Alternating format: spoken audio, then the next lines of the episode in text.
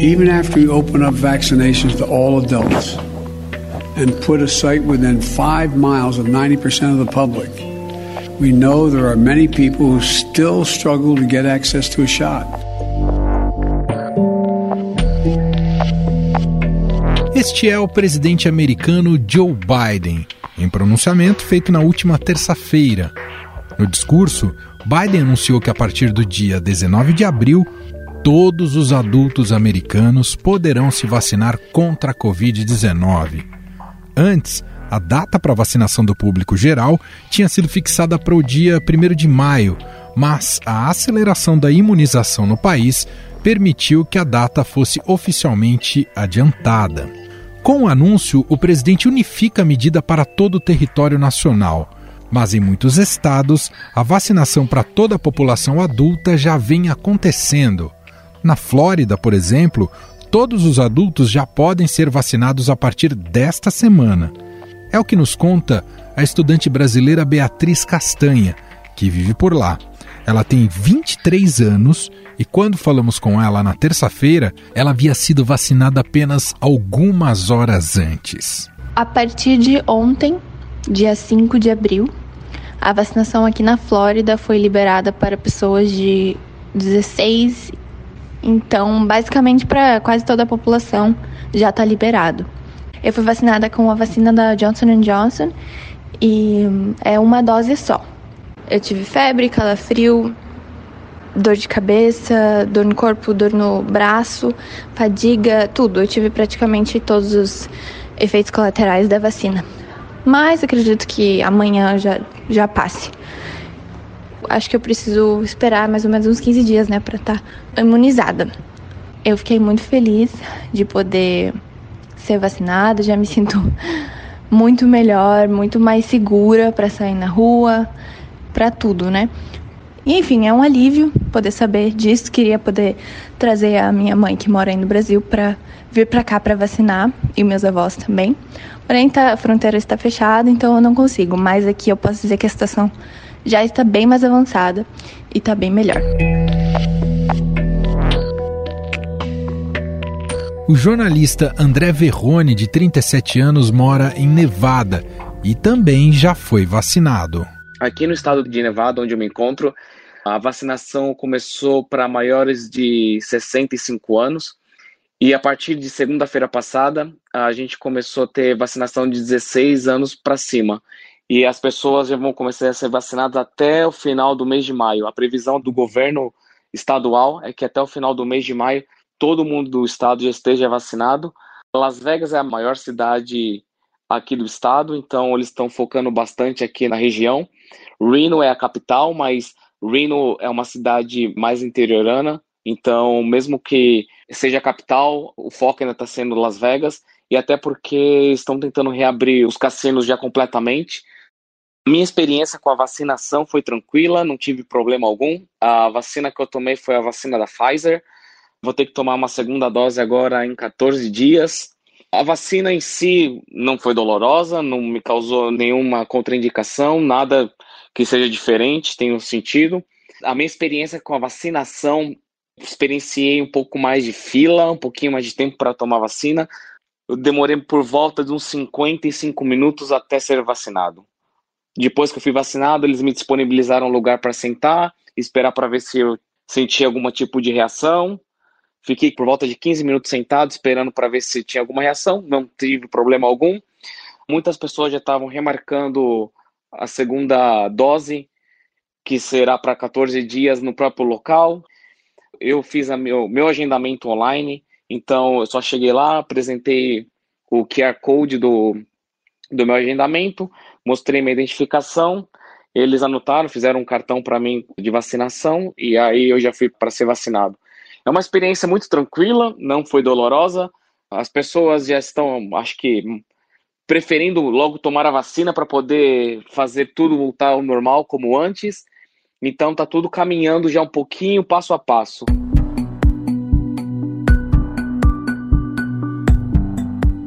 Atualmente, os Estados Unidos estão vacinando uma média de 3 milhões de pessoas por dia. No último sábado, o número de doses diárias aplicadas atingiu o pico de 4 milhões. Até o momento, mais de 160 milhões de doses já foram administradas no país. Com isso, cerca de 4 em cada 10 americanos já receberam pelo menos uma dose do imunizante. A meta inicial do governo Biden, de aplicar 100 milhões de doses nos primeiros 100 dias de mandato, foi atingida muito antes do esperado, depois de apenas 58 dias. Agora, o objetivo é chegar a 200 milhões ainda nesses primeiros 100 dias. At the time, some said 100 million shots was too ambitious, and then they said it wasn't ambitious enough. Isso só foi possível devido ao aumento na oferta do imunizante nos Estados Unidos. O governo americano tem usado os fármacos da Moderna e da Pfizer BioNTech, que requerem duas doses, e também o da Johnson Johnson, que precisa de apenas uma aplicação. Com a vacinação acelerada, os Estados Unidos conseguiram, em fevereiro, diminuir em cerca de 60% o número de casos e mortes pela Covid-19.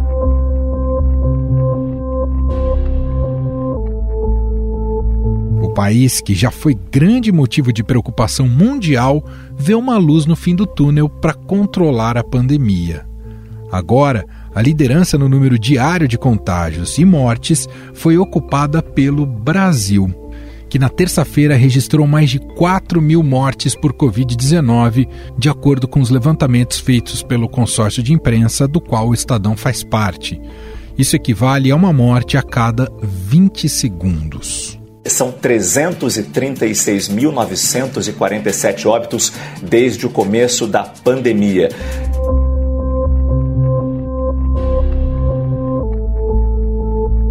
Desde o início de março, o Brasil é o país em que mais se morre por Covid-19. Os Estados Unidos, que estão em segundo lugar nesta lista, têm média de 500 mortes por dia. Além disso, a vacinação aqui no país ocorre a passos de tartaruga. Até o momento foram aplicadas mais de 26 milhões de doses, o que corresponde a cerca de 10% da população. E a meta de atingir a média de 1 milhão de doses diárias ainda não foi atingida. Mas o Brasil não é o único país que sofre para imunizar sua população na velocidade necessária.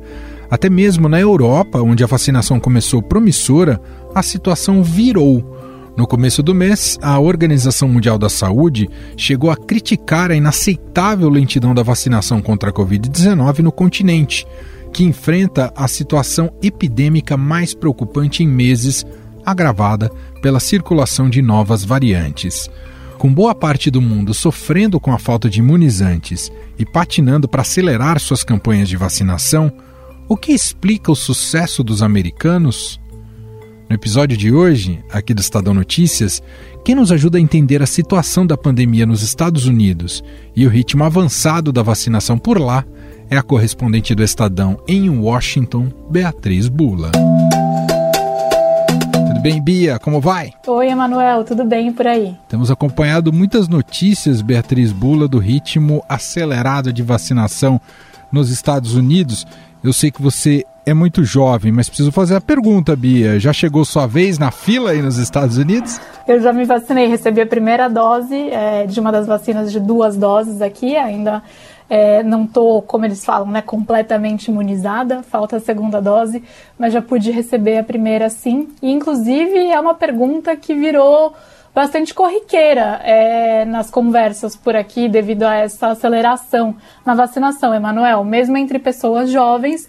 É, se você já foi vacinado e se não, quando será? Parece que todo mundo tem uma perspectiva um pouco clara de pelo menos quando deve conseguir aí um agendamento ou é, chegar a sua vez da fila. E como é que foi seu processo? Você se apresentou diretamente num posto você foi convocada? É, como é que foi? E qual vacina você tomou? É, eu tomei a vacina da Moderna. O que acontece é que é, Washington, é, cada estado segue algumas orientações traçadas pelo Centro de Controle de Doenças, né, o CDC, que identificam aí quais são as prioridades. Então, a primeira rodada em todos os estados foram os mais velhos de 65 anos e profissionais de saúde. Depois eles vão acrescentando algumas situações, então jovens, jovens adultos de mais de 16 anos é, com algumas condições de saúde, então pessoas que têm diabetes, pessoas que têm hipertensão é, de qualquer idade. Depois vão incluindo semana a semana praticamente alguns profissionais, né? E entre essa lista, um dos últimos a entrar nessa rodada são os jornalistas, por exemplo. E aí você se inscreve no site, a partir do momento que você está elegível para receber a vacina, o site da prefeitura, e espera basicamente te chamarem, ou já elegível, passa no final do dia em um dos centros de vacinação, porque há aquelas doses que eles falam que são as doses que vão ser descartadas de todo jeito, se não forem usadas no final do dia, né? Conhecida como a xepa ali da vacina, para serem aplicadas. E nesse momento eles usam os mesmos critérios que eles usam para selecionar os agendamentos, né? Ou seja, se tiver gente dos grupos que já são elegíveis para vacinação, eles chamam essas próprias pessoas. E eu fiz isso, então já tinha chegado essa hora de estar na minha vez na fila e fui no fim do dia num dos postos de vacinação. Eles vão chamando categoria por categoria, se não tiver ninguém é, nas categorias anteriores, eles aplicam a vacina, porque essas vacinas da Moderna e da Pfizer têm que ser obrigatoriamente descartadas se elas não são usadas dentro de algumas horas. Agora queria que você falasse aqui pra gente, Bia, justamente sobre esse ritmo acelerado de vacinação nos Estados Unidos. O tempo inteiro, claro, a gente faz comparativos aqui com a situação brasileira. Por que aí há condições de ser tão rápido? A resposta é porque tem vacina, é isso, Bia?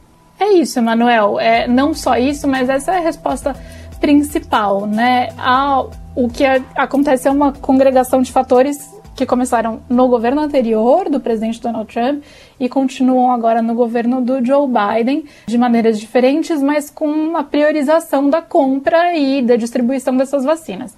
Então a gente está falando agora de uma vacinação de mais de 3 milhões de pessoas por dia. Quando o Biden assumiu em janeiro, esse número era bem mais baixo, aí em torno de 800 mil pessoas por dia sendo vacinadas. Então ele tem o mérito de conseguir acelerar e ampliar a produção com algumas medidas que ele tomou é, já como presidente, mas também no governo Trump a gente teve a criação de uma parceria público-privada que foi chamada de Operation Warp, Speed, né, operação na velocidade da luz. Houve uma injeção de recursos aí federais para essa parceria para tentar incentivar o desenvolvimento de vacinas e tratamentos contra a Covid-19. E isso foi dando resultado. O governo passado, também do Trump, também investiu na compra antecipada das vacinas. Vale lembrar que em julho do ano passado, a Casa Branca comprou 100 milhões de doses de vacina da Pfizer, que era tudo o que a Pfizer conseguiria produzir no ano passado. Então, os Estados Unidos garantiram toda a produção deles.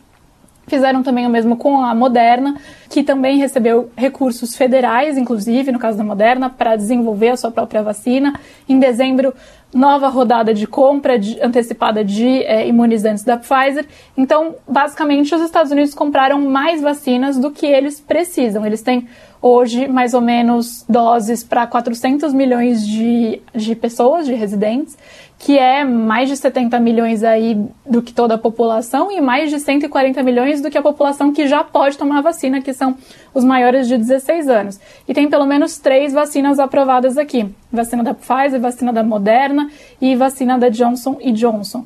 É, então, o fato de eles terem a vacina possibilitou que eles consigam ampliar esse ritmo de vacinação. Claro que há gargalos, né? Há questões aí. Então, a entrega das vacinas, ela tem se acelerado nessas últimas semanas e deve se acelerar agora também bastante em abril. E é por isso que a partir de 19 de abril, qualquer pessoa com mais de 16 anos vai estar elegível para receber a vacina nos Estados Unidos bem antes, inclusive, do que a meta que o Biden tinha traçado há poucos dias atrás, de que é, ele queria que em maio todos os americanos estivessem elegíveis para receber a vacina.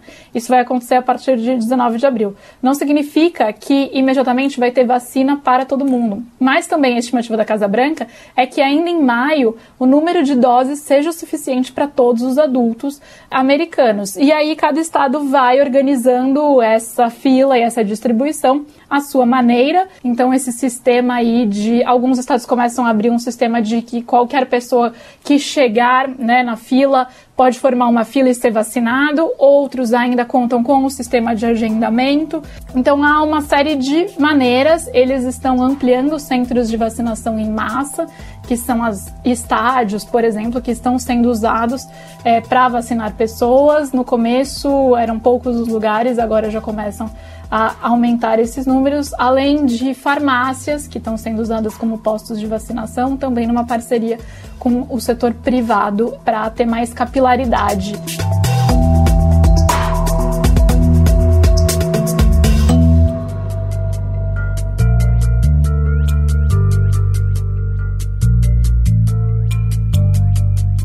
Daqui a pouco a correspondente Beatriz Bula volta para nos falar como está sendo a retomada das atividades no país com o aumento da imunização.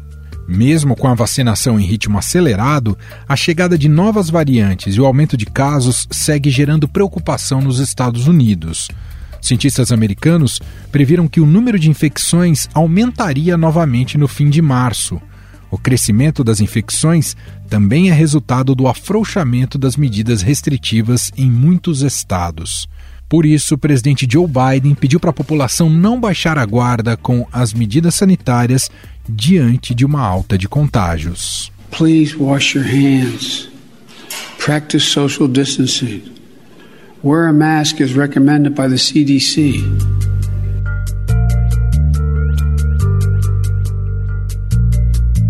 A diretora do Centro de Controle e Prevenção de Doenças dos Estados Unidos, Rochelle Walensky, pediu à população que aguente um pouco mais as medidas sanitárias para conter o novo coronavírus.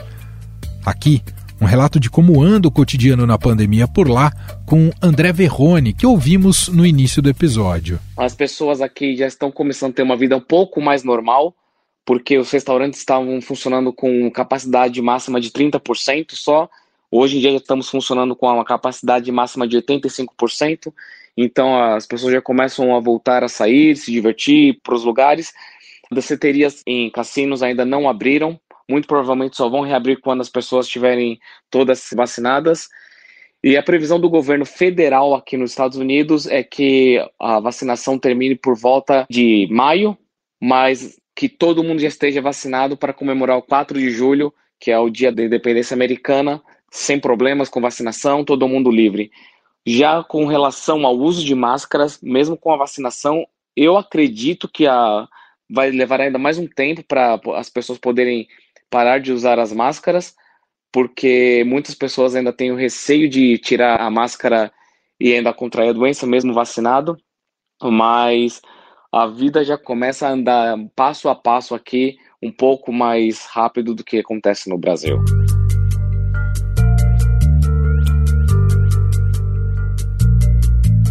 Na Flórida, a estudante brasileira Beatriz Castanha, que também já ouvimos aqui, observa um afrouxamento das medidas, incluindo o uso de máscaras. Estive no Brasil quando a pandemia começou e fiquei no Brasil até dezembro. Desde que eu cheguei, o que eu percebi foi que as pessoas usam máscara aqui somente em lojas grandes. No Brasil eu sentia que era por tudo. Se você estava na rua, normalmente, né, tem que usar máscara. E aqui na Flórida o que eu percebi foi que é mais lojas grandes ou parques em Orlando, né, os parques você precisa usar máscara. Existem condados ou e estados inteiros da, dos Estados Unidos que já não é necessário mais o uso de máscara. Aliás, um condado pertinho de onde eu moro aqui é, já não é mais necessário usar máscara. Mas é basicamente isso.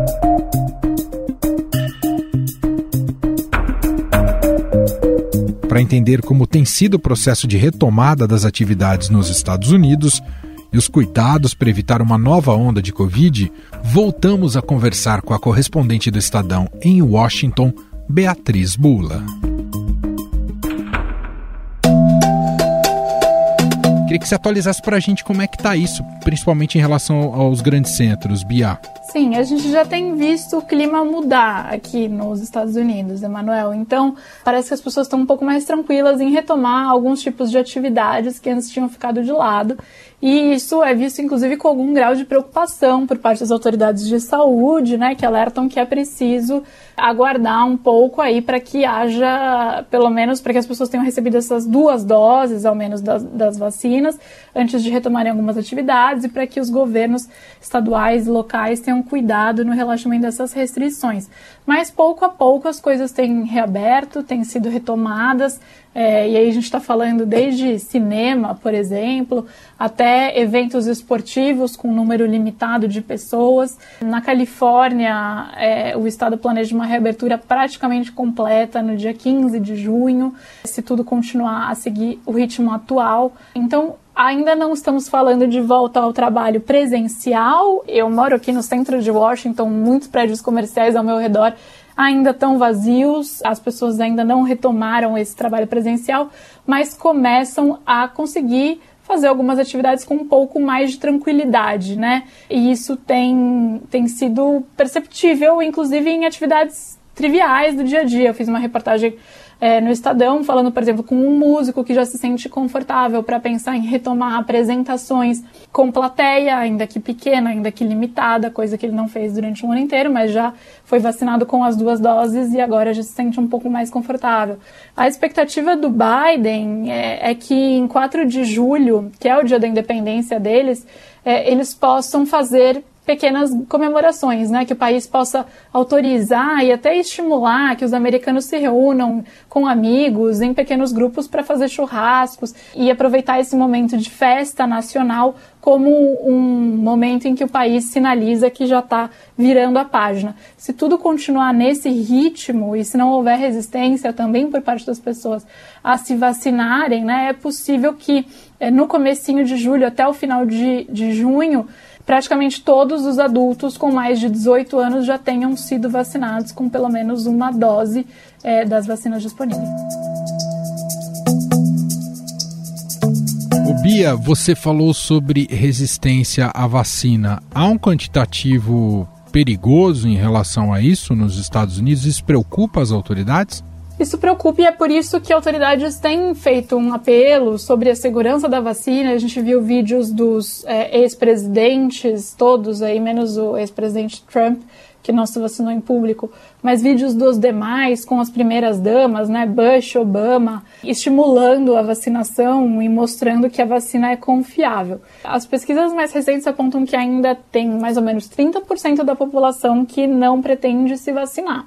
Significa que seria um impeditivo aí para os Estados Unidos atingirem a tal imunidade de rebanho, imunidade coletiva, que exige algo em torno dos 80% de população imunizada é, provavelmente. Então, há sim uma, uma preocupação com relação a isso, as pessoas que não se vacinam, apesar de este número ter diminuído é, desde que a campanha de vacinação começou. Né? Antes de começarem a vacinação nos Estados Unidos, os Estados Unidos começarem a vacinação, o número era um pouco mais alto. Um outro aspecto que acho que é interessante abordar com você, Bia, inclusive você apurou isso também para o Estadão, sobre, já que os Estados Unidos é, tem sido muito é, eficiente na vacinação de sua população e tem um contingente grande, um estoque considerável de vacinas, há uma pressão não só para ajuda a países mais pobres, mas também em relação à quebra de patentes.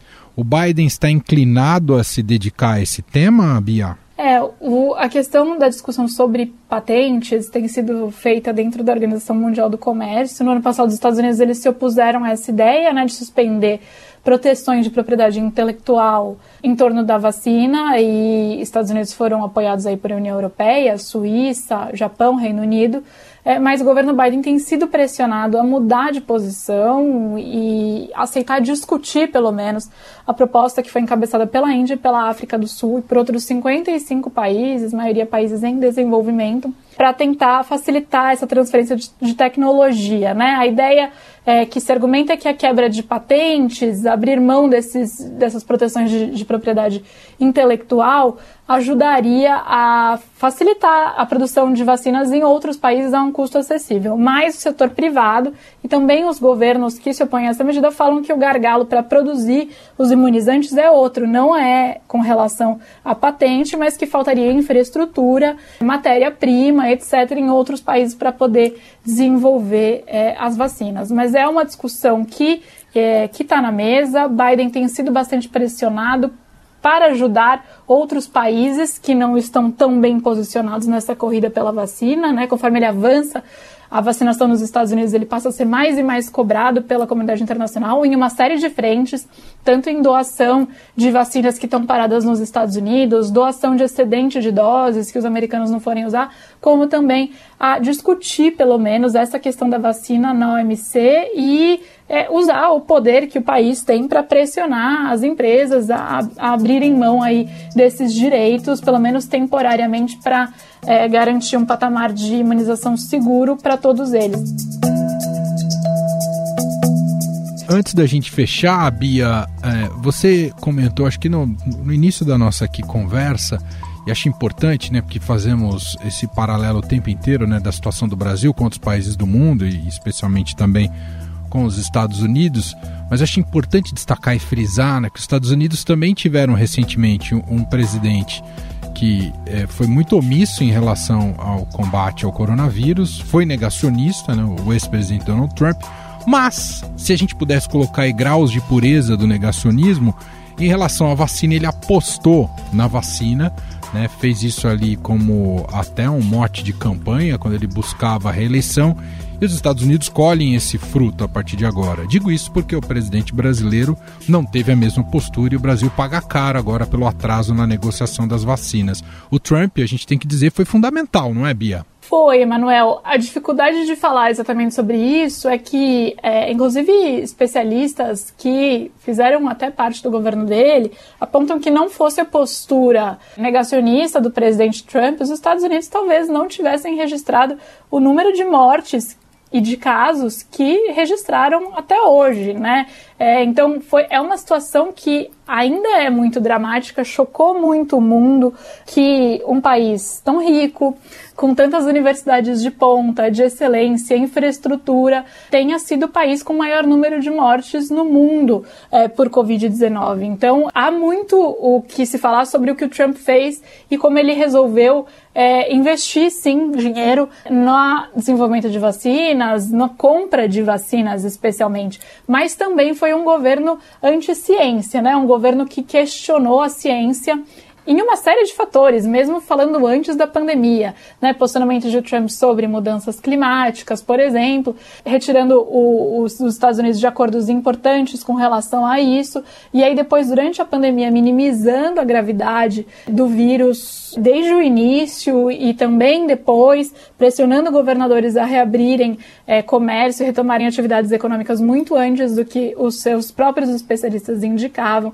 Então, ele teve uma posição que foi determinante para um cenário bastante trágico que os Estados Unidos viveram no ano passado. Ao mesmo tempo, sim, ele investiu, ele colocou dinheiro, ele comprou antecipadamente vacinas, tanto quanto se pôde comprar, é, e isso colocou, ajudou a colocar os Estados Unidos em uma situação de, de quanto eles têm em termos de doses para aplicar é, muito bem, muito melhor posicionados que outros lugares do mundo. Gente, Beatriz Bula, diretamente de Washington, já vacinada com a primeira dose, aqui conversando com a gente. Obrigado, Bia, mais uma vez. Um abraço. Obrigada, Emanuel. Um abraço.